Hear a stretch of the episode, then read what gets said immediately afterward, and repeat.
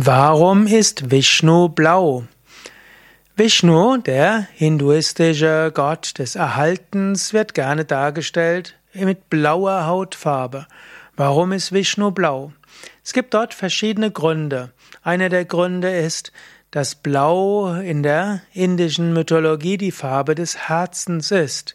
Die innere Farbe des Herzchakras ist blau. Blau ist auch die Farbe des Himmels, der unendlich ist. Blau ist auch die Farbe des Meeres, welches unendlich ist. Und Vishnu hat auch etwas zu tun mit Unendlichkeit und weiter.